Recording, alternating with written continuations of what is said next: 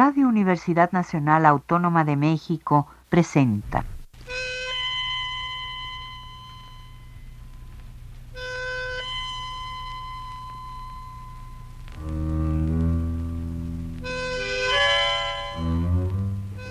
Cien años de tango.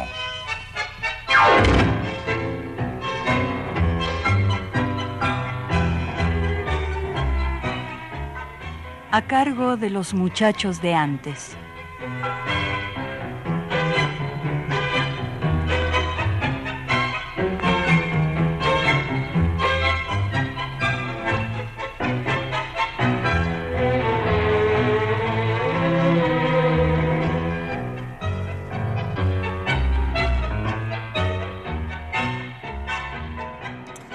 Amigos tangueros, los saludamos con el gusto de siempre Fernando Luis García Salazar y Jesús Martínez Portilla a través de los micrófonos de Radio Universidad en la emisión de este domingo de 100 años de tango. El programa que la estación de radio de la Universidad Nacional Autónoma de México dedica a la difusión de la música nacida a orillas del Río de la Plata y que, como hemos venido comentando, están a punto de cumplirse 40 años desde la primera vez que salió al aire. Y precisamente por esa razón hemos creído conveniente recordar a sus fundadores, Gastón Martínez Matiella, Fernando Martínez Franco, el doctor Rafael Pérez Tamayo, Jorge Ingel Hinojosa y Carlos Furlón Montiel, aunque posteriormente se incorporaron al grupo el notario Alejandro González Polo, y tú, Fernando, que fuiste el último en sumarte a ellos y que lo más importante es que te tenemos, tenemos la fortuna de tenerle entre nosotros. Pues gracias, porque la vida me ha permitido llegar y quiero seguir adelante para seguir difundiendo el tango. Bueno, y qué mejor forma para recordarlos que escuchar algunos de los programas que hicieron. ¿Qué te parece, Fernando? Magnífico. Siempre es conveniente recordar a quienes nos precedieron en esta labor. Pues mira, al azar surgió en primer lugar Carlitos Furlón, en un programa de mediados de los años 80. Los invitamos a recordar a este apasionado tanguero le saluda Carlos Furlón, integrante de la Peña de Tango Los Muchachos de Antes, Asociación Civil. En muchos programas anteriores he platicado con ustedes sobre la letrística del tango, esos poetas. Dario sí que respondió a la necesidad vital de hace más de 75 años. El tango canción ha contado con la fecunda inspiración de sus poetas, que han reflejado el espejo fiel de los diversos matices de su mundo ciudadano. El tango canción constituye uno de los rasgos esenciales del carácter humano, ejerciendo una atracción irresistible cuyo conjuros se agolpan en las letras, la verdad desnuda sin desvío. Han tocado todos los temas, incursionando en ambientes totalmente diversos y admitiendo gran variedad de enfoques, siendo una crónica viva que se hace casi imposible clasificar.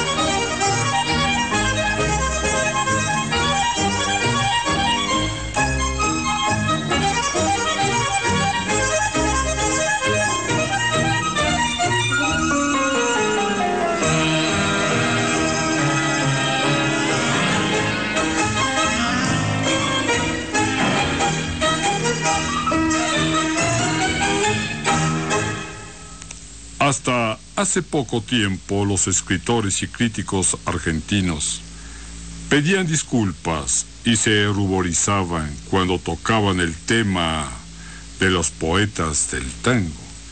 Ello delataba una actitud prejuiciosa y torpe y una impotencia muy cara a nuestro ambiente intelectual para juzgar los fenómenos populares. Se los evaluaba en base a frases hechas y a abstracciones indescifrables. En la letra del tango no se busca tanto el placer de la poesía como la emoción de su contenido. Y cuando por gusto personal o tendencia natural les interesaba el tema, la salida era la rica improvisación, la pura crítica impresionista de los temas del tango. Hemos elegido los que más nos seducen, aquellos que nos parecen más fecundos y aptos para ser renovados. Nos interesa lo vivo, no lo muerto en el tango. Este va a ser un comentario para el maestro Esteban Celedonio Flores, el poeta de Villa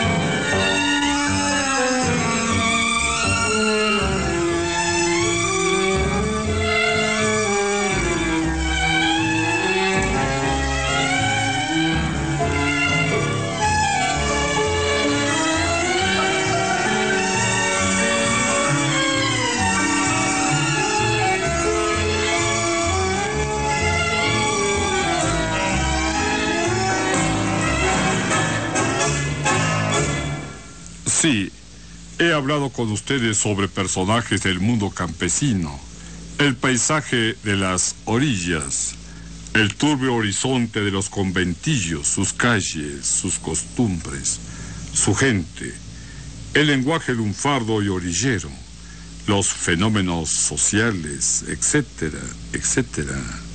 Hoy platicaremos en una breve semblanza del poeta Esteban Celedonio Flores. También era costumbre confinar a los letristas en una especie de campo de concentración literario. Sí, ese campo de concentración literario, en, un bloque a los poetas como Mero Mansi, Cátulo Castillo, Enrique Carícamo, etc., con mediocres versificadores. Los caminos del tango son oscuros y quizás ellos encierran la justificación de todas sus miserias. Tomando como juicio para el fallo definitivo sobre el tema de estos últimos, olvidando que en el arte para opinar sobre un movimiento o tendencia siempre se comienza por tomar en cuenta lo mejor. Hoy por suerte las cosas han comenzado a cambiar. La nueva generación de críticos ha publicado trabajos donde se ocupan seriamente de la poesía popular, sobre todo de la poesía del tango. Lo popular aparece como resultado de nuestra admiración por la poesía de Esteban Celedonio Flores y sobre todo del deseo de descubrir, de encontrar un vacío inexplicable dentro del panorama literario nacional. Dice Esteban Celedonio Flores, amainaron guapos junto a tus ochavas cuando un cajetilla los calzó de cruz y te dieron lustre las patotas bravas allá por el año 902. Esquina porteña turrante canguela, se hace una melange de caña jinfitz, pase inglés y monte bacará y quiniela, curdelas de grapa y locas de pris en tu esquina criolla. Te glosa en poema Carlos de la Púa. Y el poeta Pascual Contursi fue tu amigo fiel. En tu esquina criolla cualquier cacatúa sueña con la pinta de Carlos Gardel.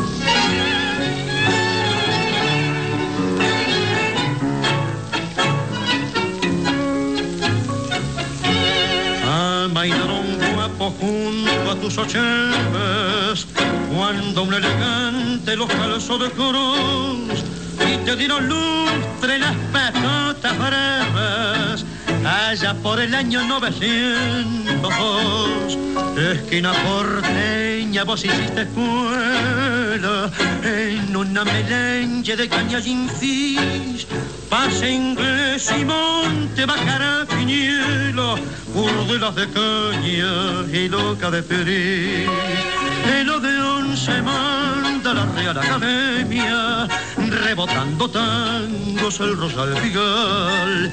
Y se juega el anemia espera de tarambia para su arrabal. De Esmeralda Norte para el lado retiro. Montparma se viene al caer la oración. Es la francesita que con un suspiro nos venden en grupo de su corazón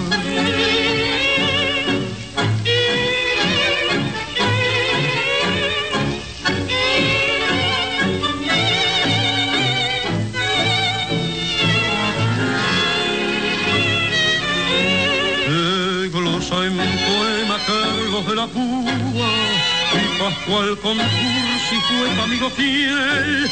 En tu esquina criolla cualquier cacatúa sueña con la pinta de Carlos Gardel. A mediados del año de 1930, dijo Esteban Ceredonio Flores, busco un pedazo de vida. La vivo intensamente en mi interior. Me la tomo en serio y despacito. Con cuidado voy haciendo el verso. Como he vivido bastante y le he dado muchas vueltas a la vida, conozco el ambiente canalla. Tengo la pretensión de vivir mis personajes. Soy de los que no creen que el tango cómico sea la verdadera expresión de lo que siente el pueblo. Sabemos todos que el tango es triste, como toda la música de la Argentina, de este cono sur. Dice Esteban Celedonio Flores, viejo smoking de los tiempos, en que yo también tallaba, cuán garaba en tu solapa lloró, solapa que con tu brillo parecía que encandilabas y que donde iba sentada mi fama te chigoló. Viejo smoking, cuántas veces la milonguera más papa, el brillo de tu solapa de estuque y carbí manchón, y en mi desplante de guapo, cuántos llantos te bojaron, cuántos taitas te envidiaron, tu fama te chigoló.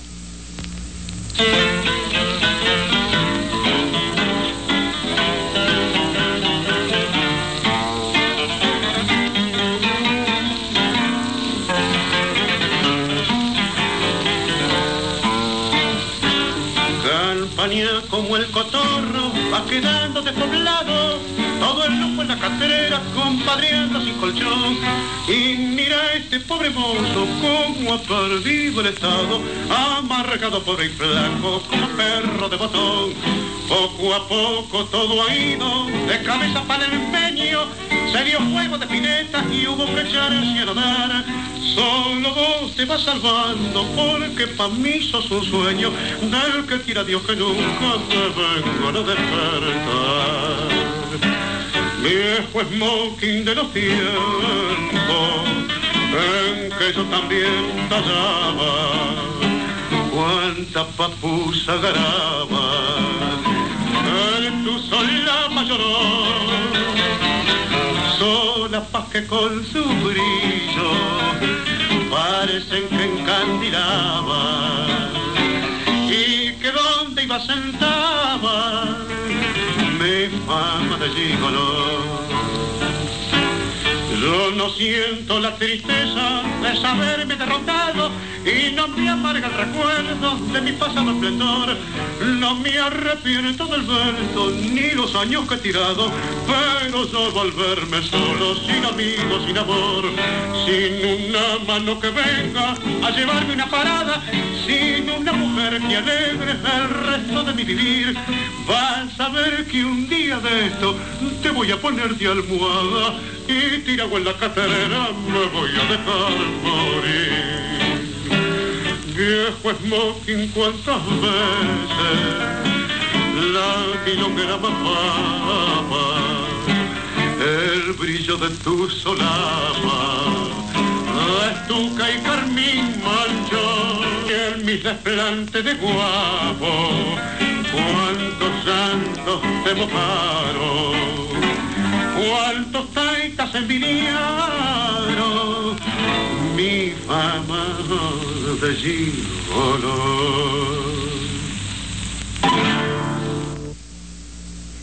Esteban Celedonio Flores nació el 3 de agosto del año de 1896 en el barrio del Congreso. Ya hemos dicho que a pesar de ello popularmente se le conoce como el poeta de Villa Crespo, porque en este barrio se le iba a pasar su adolescencia y parte de su primera juventud. Murió el 28 de julio de 1947, o sea, 47 y 4, 51 años de edad, realmente joven, en el barrio de Palermo, perdido en las contradicciones de su tiempo. Sus mejores poemas, los narrativos, incluidos en Chapaleando Barro, del año de 1929, y cuando pasa el organito que no tiene fecha, son la mejor muestra de ese desencuentro. ¿Qué hacer? Parecen preguntarse sus personajes y el mismo poeta. Está mala costurerita que se va del centro y se prostituye, ganando un presente regalado, pero también un futuro donde fatalmente llegará la soledad el desamparo. Después cayó en cama, donde resignada su pobre vida de triunfos fugaz desfiló. Y una tarde alegre llegó la pelada y se la llevó, la muerte de la bacana. O está peor la que se queda en el suburbio, en el taller, y ser víctima de 12 horas de trabajo diarias, teniendo todos los deberes, pero ningún derecho. Va como ayer, como irá mañana, y como irá siempre y provoca su ancianidad temprana entre los muros fríos del taller. Pero la noche que se atreve a pensar que es una cruz enorme la que lleva, saldrá temprano para no volver o al despertar del suburbio.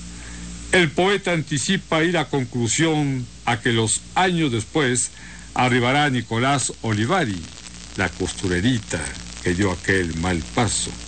Estas contradicciones de muchas de las cuales Esteban Cedonio Flores salió airoso son la muestra de una época terrible para aquellos años. Momento histórico tristísimo que encuentra el suburbio, en ese suburbio de Buenos Aires todo convertido en un gran prostíbulo.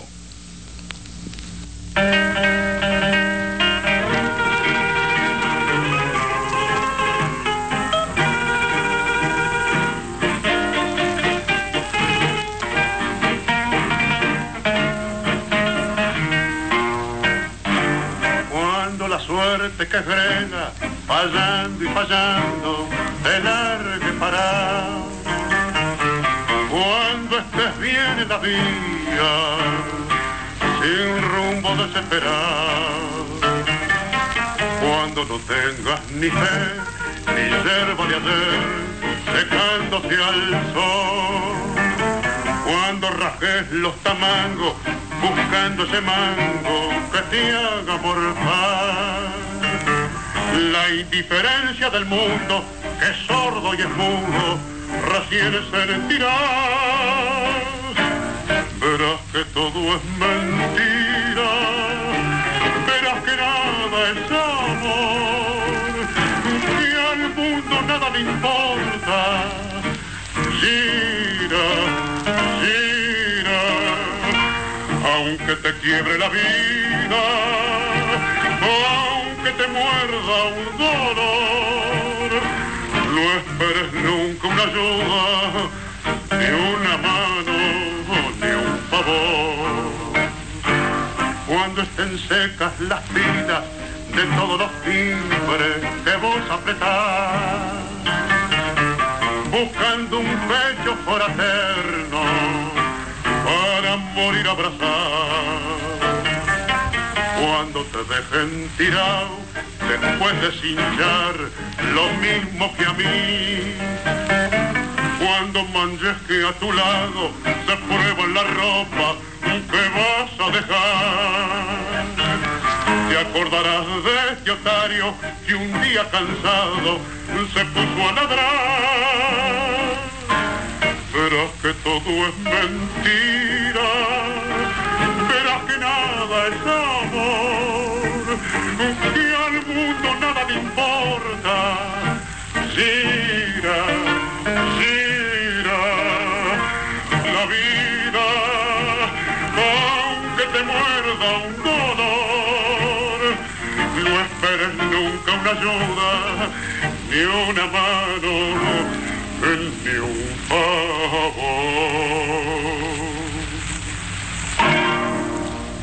Durante la década del 20, bajo el gobierno refinado y liberal de Alvear, se llega al apogeo de la llamada mala vida en Buenos Aires. Eso nos dice Juan José Sobrelli en su libro Buenos Aires, Vida Cotidiana, para agregar luego. Por otro lado, la mayor parte de los peringundines y lupanares eran propiedad de destacados políticos.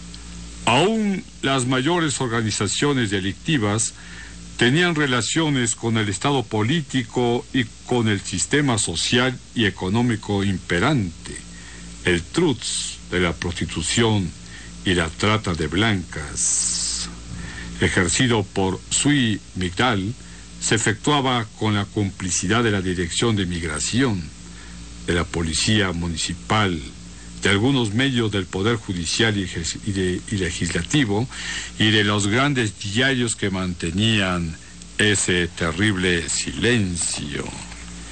Y así Petarossi dice, almitas torturadas pobres, esclavas blancas, el tango y la milonga, mujeres infecundas autómatas del vicio sin alma y sin amor. No sé, porque esta noche reflejan en tus pupilas la pena que te mata. Y en cada carcajada, yo sé, pobre milonga, solloza, sí, solloza tu corazón. Yo sé que sos buena, que escucharás el ruego de este sincero amigo.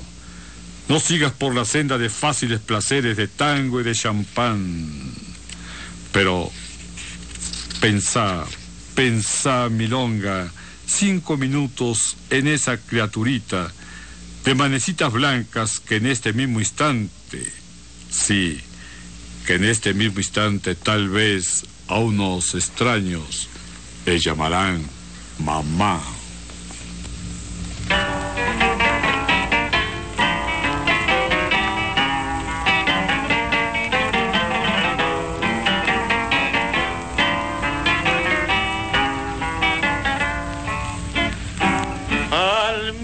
Torturadas, pobres esclavas blancas del tango y la milonga. Mujeres infecundas, autómatas del vicio, sin alma y sin amor. No sé por qué esta noche refleja en tu pupila la pena que te mata. Y en cada carcajada, yo sé pobre milonga, solloza el corazón tu propia culpa, tal vez el desengaño del hombre que has querido. Y hoy para olvidarlo emborrachas tu alma con tango y con champán.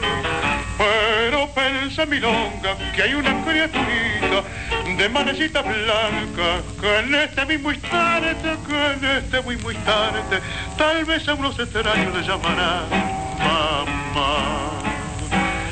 No comprendes, milonga, que vos pasas tu vida en una farsa alegre, donde se necesita para conquistar hombres eterna juventud.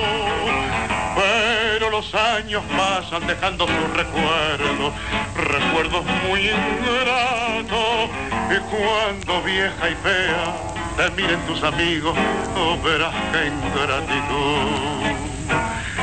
Yo sé que vos sos buena, que escucharás el ruego de este sincero amigo. Oh, no sigas por la senda de fáciles placeres, de tango y de champán.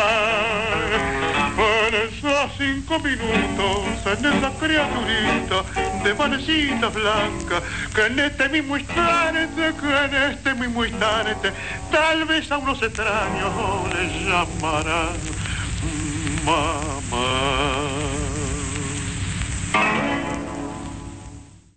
Qué sonora la voz abaritonada de Carlos Furlón. ¿No te parece, Fernando? Claro que sí. Es inconfundible. Buen estilo. Muy ceremonioso y solemne. De corte rioplatense. y aunque por alguna razón que desconozco, en esa época omitía o se abstenía de mencionar los nombres de las piezas y sus autores, y desde luego los de los artistas participantes. Sí, era algo extraño, eh, aunque después cambió, ya, ya procedió a cubrir ese punto. Por otra parte, siempre fue reconocido, eh, reconocida su admiración apasionada por Carlos Gardel. ¿Tú qué opinas, Fernando? Bueno, sí, en realidad era un gardeliano exagerado, muy exagerado. Ya hemos contado una anécdota donde él tuvo problemas porque se puso en duda la sexualidad de Gardel, pero eso es harina de otro costal y mejor te quisiera contar cómo fue que lo conocí. Entonces yo estaba dispuesto a agenciarme todos los discos de tango que fuera posible y yo los adquiría en una casa comercial que estaba por allá por las calles de Álvaro Obregón y cuando supe que él los vendía allá en la calle de, de Portacuba en Popotla, ya ni me acuerdo del nombre de la calle, pues lo fui a ver y entonces este me enseñó tantos discos que me acostumbré a comprarle muchos y entonces siempre esperaba él el fin de año para cuando yo recibía mi aguinaldo pues venderme muchos discos. Y como yo era fanático pues le regalaba prácticamente todo mi aguinaldo. Pero en esos intermedios oíamos muchos tangos comentábamos mucho sobre lo que sabíamos de tango y era verdaderamente interesante. Fue el primer muchacho de antes que yo contacté. Mira, eh, ahora sí que qué suerte.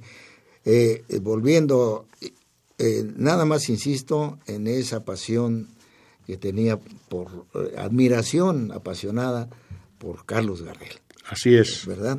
Bueno, pero continuemos escuchándolo. Adelante porque su economía era dirigida desde afuera, donde solo muy poco disfrutaban lo que muchos producían y donde la cultura y sobre todo la poesía era una franja muy fina, muy angosta, una zona sagrada donde pocos elegidos podían tener el lujo de permanecer, como el poeta de Villacrespo. No iba a estar él también dividido por sus contradicciones, él, un empleado de comercio, un tiempo fue boxeador, hombre de radio, versificador criollo, al que pocos, ni él mismo consideraban un poeta, a pesar de saberlo y saberse talentoso. Es que la idea de la sociedad porteña de aquel tiempo Tenían del poeta que era un señor de buenas maneras y buenas letras, de un castellano puro y con un puesto vitalicio en la burocracia oficial y un espacio reservado en los buenos diarios. O bien, uno que otro anarquista inofensivo, fácilmente seducido por la idea aquella que afirmaba que era cosa de seres superiores, versificar y publicar libros de poemas.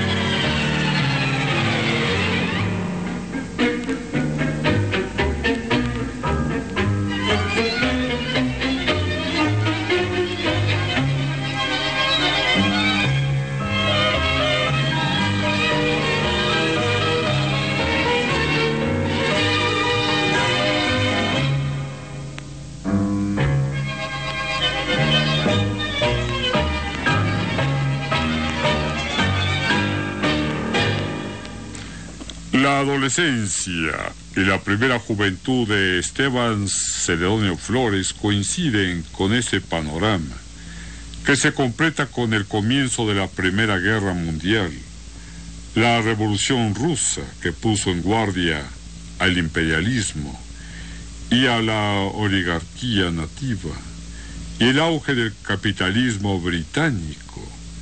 En el país se asiste a la instauración en el poder de algunos sectores del pueblo representados aún por la clase media. En tanto, la oligarquía espera la oportunidad de copar o abatir el radicalismo triunfante y a su líder, Hipólito Irigoyen, lo que conseguirá primero con Alvear y luego con el golpe del año de 1930, el 6 de septiembre. Aquel se debate entre sus buenas intenciones y las limitaciones propias de su clase para llevar adelante un proceso liberador y el pueblo compuesto aún por el lumpen y un incipiente proletariado industrial ha ido hace años a dar con sus huesos al llamado arrabal de la ciudad. Allí conviven los que no tienen lugar en la misma, los inferiores, los inmigrantes. Entre el año de 1920 y 1930 llegan aún más un millón y medio de inmigrantes. Y los criollos que se negaron a ser explotados por la codicia de los ganaderos prefirieron emigrar a la ciudad siendo por supuesto como los hombres nuevos expulsados de la urbe.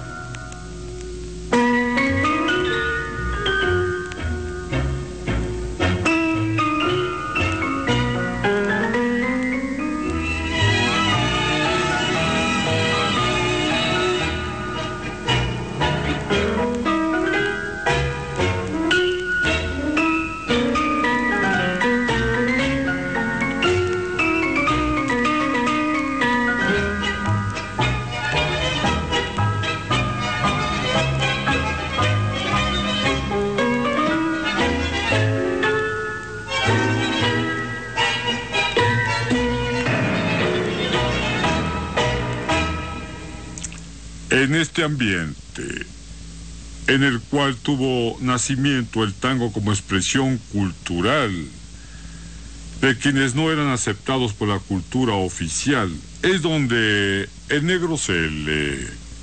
Hasta ahí uno de los tantos poetas modernistas va a encontrar sus propios acentos y donde iba a dar dando poco a poco sus mejores poemas tomados de tipos y de situaciones límites. Govelo y Soler Cañas le hacen decir en la primera antología lunfarda, te voy a contar. En esa edad, dice Esteban Celedonio Flores, en que se hacen versos, ensayé los míos, quise escribir los delicados, sutiles, finos, pero había grandes contras en el camino. ¿Cómo me iba a tirar contra Amado Nervo o Rubén Darío? El naipe.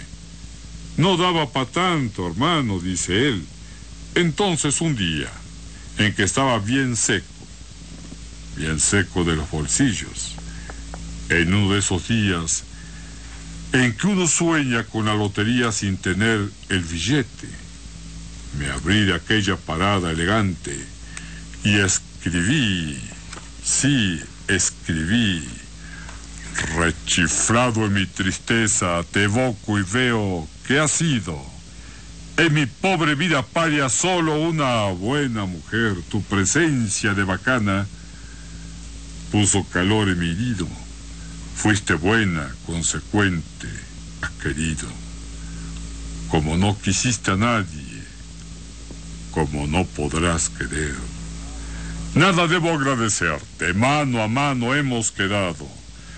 No me importa lo que has hecho, lo que haces, ni lo que harás. Los favores recibidos, sí, creo habértelos pagado.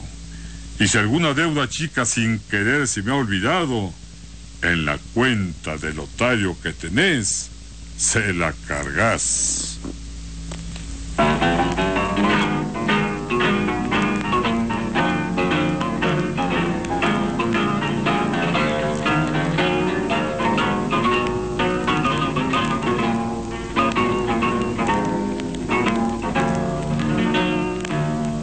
Rechiflado en mi tristeza, te boco y veo que has sido en mi pobre vida paria solo una buena mujer. Tu presencia de bacana puso calor en mi nido. Fuiste buena, consecuente, y yo sé que me has querido. Como no quisiste a nadie, como no podrás querer. Se dio el juego de remanche cuando vos pobre percanta gambeteabas la pobreza en la casa de pensión.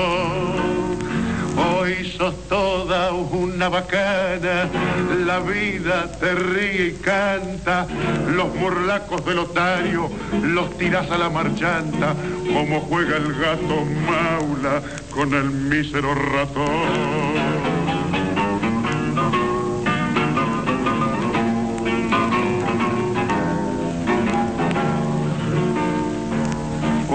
Tenés el mate lleno de infelices ilusiones.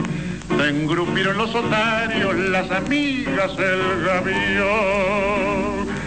La milonga entre magnates con sus locas tentaciones, donde triunfan y claudican milongueras pretensiones, se te han muy adentro en el pobre corazón debo agradecerte, mano a mano hemos quedado, no me importa lo que has hecho, lo que haces y lo que harás. Los favores recibidos, creo habértelos pagado, y si alguna deuda chica sin querer se me olvidado, en la cuenta del otario que tenés se la carga.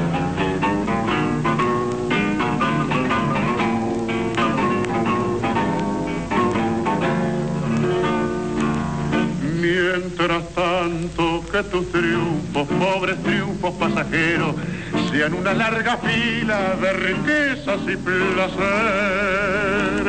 Que el bacán que te acamala tenga peso pradero, que te abracen las paradas con caficias filongueros y que digan los muchachos, es una buena mujer. Mañana cuando seas descolado mueble viejo y no tengas esperanza en el pobre corazón si precisas una ayuda, si te hace falta un consejo, acordate de este amigo que ha de jugarse el pellejo para ayudarte en lo que pueda cuando llegue la ocasión.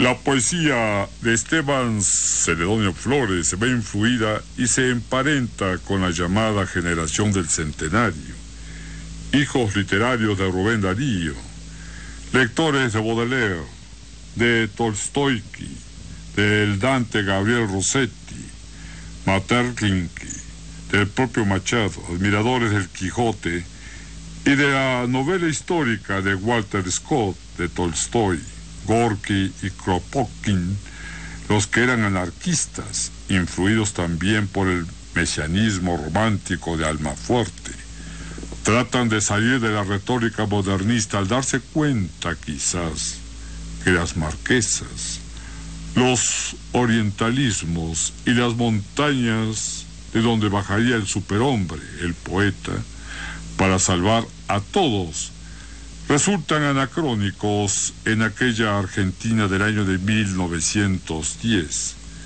Deciden entonces fijar los ojos nuevamente en una realidad propia, aunque quizás no tanto. Y como los primeros pasos son siempre inseguros y tímidos, comienzan por describir su propia casa, aunque sin poder desembarazarse ni mucho menos del arsenal formalista del modernismo y de todos los movimientos europeos de cual es esta síntesis.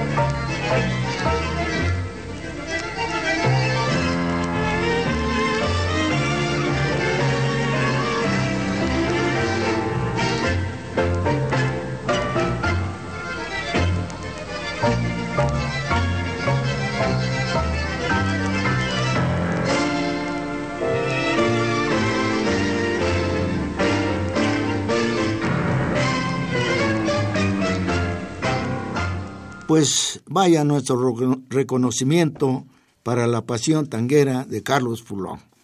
Nuestro aprecio para él como hermano en el tango. A todos los miembros de la Peña de Tango, los muchachos de antes, que ya se fueron al cosmos, les dedicamos aquello que Jorge Luis Borges dijo. ¿Dónde estarán?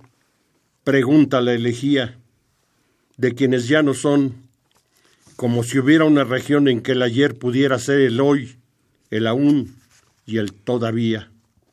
El tango, esa diablura, los atareados años desafía. Hecho de polvo y tiempo el hombre dura menos que la liviana melodía, que solo es tiempo. Nos despedimos de ustedes. Jesús Martínez Portilla y Fernando Luis García Salazar. Y un saludo a Carlos Furlón, donde quiera que esté. Radio Universidad Nacional Autónoma de México presentó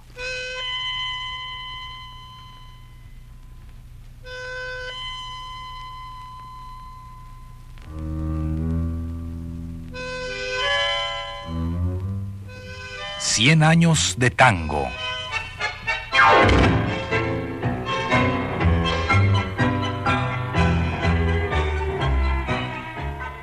A cargo de los muchachos de antes.